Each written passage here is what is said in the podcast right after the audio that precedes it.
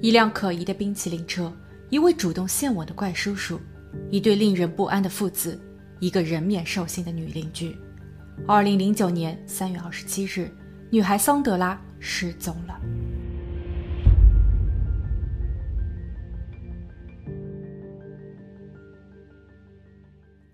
Hello，大家好，我是鬼灵异。二零零九年三月二十七日下午三点三十分，加州特雷西小镇上小学二年级的桑德拉刚刚放学到家，她询问母亲是否可以到外面找朋友们玩。母亲没有反对，因为女儿的几个朋友都住在这片房车营地内，几个人的活动范围也通常不会超出营地。而在这个营地中，总共也就一百多号人，大家彼此认识，互相信任。所以，孩子们聚在一起，应当是很安全的。下午六点三十分，母亲已经准备好了晚餐。桑德拉并没有回家，母亲开始致电邻居们，询问女儿是否在他们家。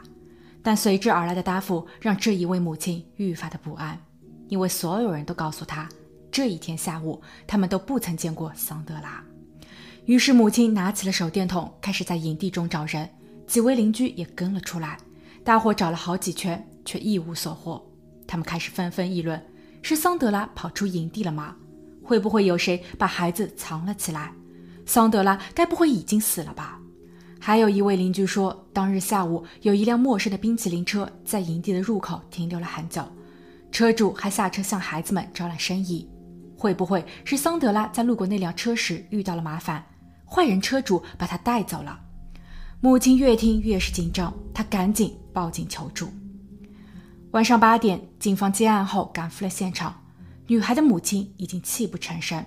她告诉警察，自己在与丈夫离婚后，一个人带着四个孩子，与父母蜗居在这个面积不大的移动屋中。失踪的桑德拉今年才八岁，她穿着粉色的 Hello Kitty 上衣以及黑色的紧身裤。出门时，她并没有具体交代会去哪个朋友家，但母亲已经问了所有她可能接触的人，他们都说没有见过女儿。更为可怕的是，唯一记录下女儿最后行迹的，只有自家移动屋外外祖父曾安装过的那个监控探头。根据录像显示，桑德拉在下午四点时出现在了视频画面中。那么她后来呢？而随着调查的深入，警方更是发现，在这个营地中住了很多个怪人。警员当晚就组织了人员进行搜索。无果后，他们立马将案件升级到了 FBI。联邦探员在介入后，得到了三条令人惶恐的信息。首先，失踪的桑德拉是个单纯的小女孩，她长相甜美，也很热情，遇到陌生人时一点都不害羞。她还非常喜欢看别人烹饪，每当她听说有谁会做出美食时，她总会嚷着到他家去看看。所以，这非常容易被坏人利用。其次，桑德拉的母亲回忆说。这里附近曾住着一位怪叔叔，他虽然没有前科，可做出来的事情却令人担忧。两年前的一天，桑德拉在营地的泳池边玩耍，一位怪叔叔悄悄接近，然后直接亲吻了她。当时，这位怪叔叔的解释是，他没有恶意，只是看着女孩十分可爱，自己忍不住亲了一下。他保证以后再也不会靠近桑德拉。由于他的态度诚恳，桑德拉也并没有因此受到伤害。所以母亲最后原谅了他。据传，这位怪叔叔在后期确实没有再靠近过桑德拉，但他总是很关注像桑德拉一般大小的女孩。有时他猥琐的目光让人毛骨悚然。最后，据邻居玛丽莎报告，在桑德拉失踪的当日，他家的一个手提箱不见了。手提箱原本一直放在他家的车道上，但桑德拉失联的下午，手提箱也一并消失。虽然探员无法确认箱子与桑德拉之间是否有联系，但探员总是隐隐的觉得手提箱的丢失并不简单。桑德拉失踪的十六个小时后，FBI 紧急调配了更多的资源，包括直升机、潜水员、巡视犬，搜救的规模也达到了北加州之最。他们还对周边的地区设置路障，排查可疑车辆，但桑德拉依旧踪影全无。二零零九年三月二十八日。桑德拉失联二十四小时，营地的居民自发组织了祈福活动，他们点着蜡烛，共同祈祷桑德拉能够平安归来。探员在一边仔细地观察着每一个人。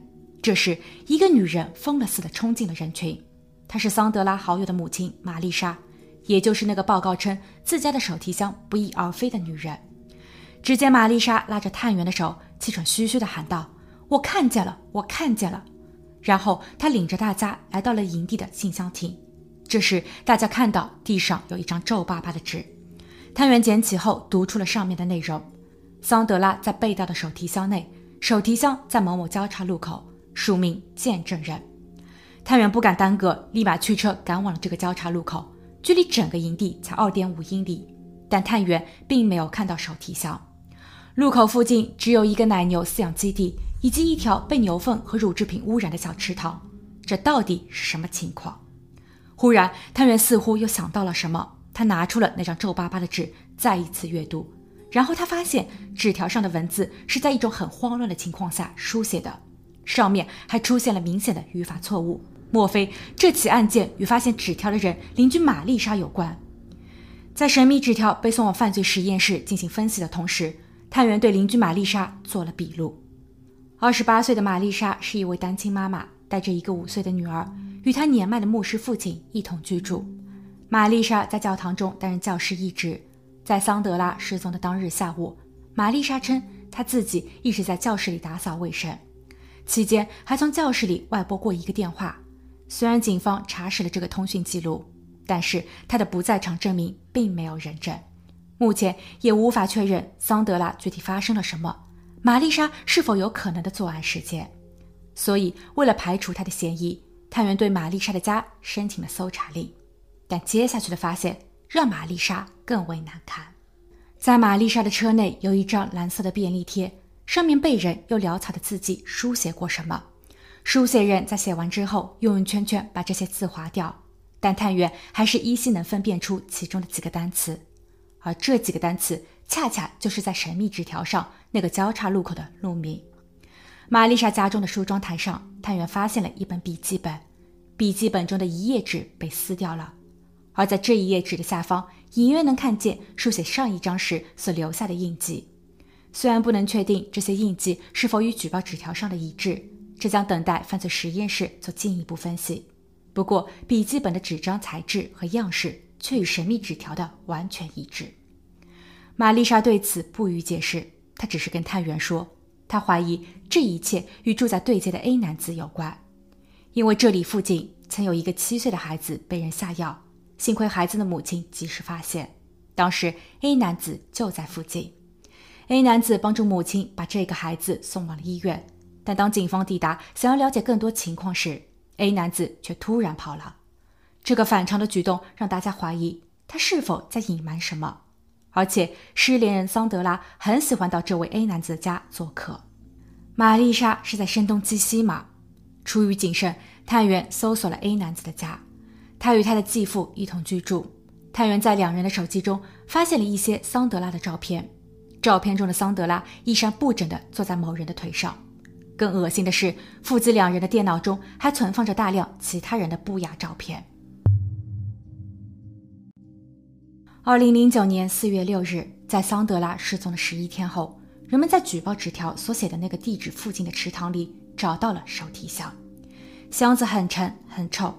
当法医解开系在箱子拉链上的白绳，拉开拉链后，蜷缩在里面的桑德拉终见天日。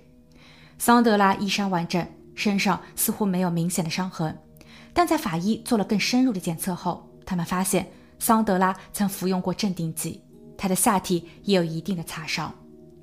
与此同时，在审讯室里，卖冰淇淋的司机以及那位献吻的怪叔叔，由于提供了合理的不在场证明，他们的嫌疑被排除。而那对父子因为没有通过测谎测试，警方还在对他们做进一步的调查。探员对玛丽莎的怀疑也没有消除。除了被找到的箱子就是玛丽莎报告说的被盗走的那个外，最为关键的是玛丽莎的笔记本。经法医检测，神秘举报纸条就是这本笔记本中缺失的那一页。探员想找玛丽莎问话，但被告知玛丽莎因为吞下了三把刀片，正在医院接受抢救。关于玛丽莎的过往，探员从她的父亲这得知，她有躁郁、抑郁和高度焦虑症，她需要长期服用药物。两年前，她与她的男友同住，但不知为什么，同住期间，他们的住宅先后发生了两次火灾，男友也因此与她分手，说她有些晦气。她不得已带着宝宝搬回了父亲家。一年前，她的病情突然复发，神志不清的她还去到超市偷窃东西。之后，他被送往了精神病医院进行治疗，直到近期才稍有缓和。教堂原本是要开除他的，不让他再继续做教师，但介于父亲牧师的身份，所以才给了面子，留着他做点辅助工作。另据一位知情人士透露，在桑德拉案发的三个月前，玛丽莎在未经家长允许的情况下，擅自带了一个女学生回家。当学生的家长发现并把孩子领回家时，这个孩子有些木讷，不太正常。家长把孩子送去了医院，得到的结果竟然是孩子的体内有安眠药成分。据这一位女学生后期回忆，当时她在玛丽莎家中喝了一杯果汁，但玛丽莎对此拒不承认。由于没有确实的证据，这件事情最后不了了之。二零零九年四月十日，玛丽莎出院两天后，她致电了桑德拉的家人，邀请桑德拉的姐姐去她家玩。但此时，桑德拉的家人并不知道，警方现在所确定的头号嫌疑人正是玛丽莎。玛丽莎的女儿已经被她的外公带去外面居住了。那么，玛丽莎为何还要让一个孩子去她家？仅仅因为喜欢吗？孩子与她单独在一起是否会安全？幸好逮捕令及时下发，玛丽莎在自己的家中被捕。审讯室中，玛丽莎一直在喊冤，探员则拿出了证人证词以及相关证据。三月二十七日，案发当日大约下午五点，一对夫妻在桑德拉最终被发现的池塘里看见过玛丽莎。她当时有些狼狈。这对夫妻下了车，询问玛丽莎是否需要帮助。玛丽莎说。自己正在尿尿，把他们轰走了。而在玛丽莎的工作地，也就是教堂的教室里，一扇百叶窗的拉绳不见了，而这根绳子正是最后用来绑住手提箱拉链的。另外，在教室后方的厨房区域，警方还发现了一根带有红色污迹的擀面杖。经过 DNA 检测，这些红色来自于桑德拉。面对多个不利的证据，玛丽莎说：“这是一场意外。”当日，桑德拉正与自己的女儿玩捉迷藏，桑德拉躲进了手提箱，女儿一时间找不到她。待玛丽莎帮着女儿找到她时，桑德拉已经不幸。玛丽莎惊慌失措，她有尝试过 CPR，但没有用，所以她才想着把人藏起来。但她强调自己并没有对桑德拉做出更出格的举动。对于这个说法，警方并不相信。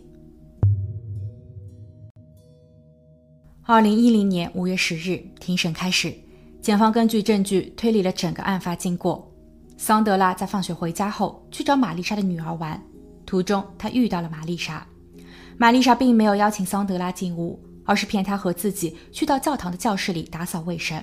出发前，玛丽莎把家中的手提箱装入了车内。在桑德拉抵达教室后，玛丽莎给他喝了一杯掺有镇定剂的水，桑德拉慢慢失去了意识。然后，玛丽莎开始了她的恶行。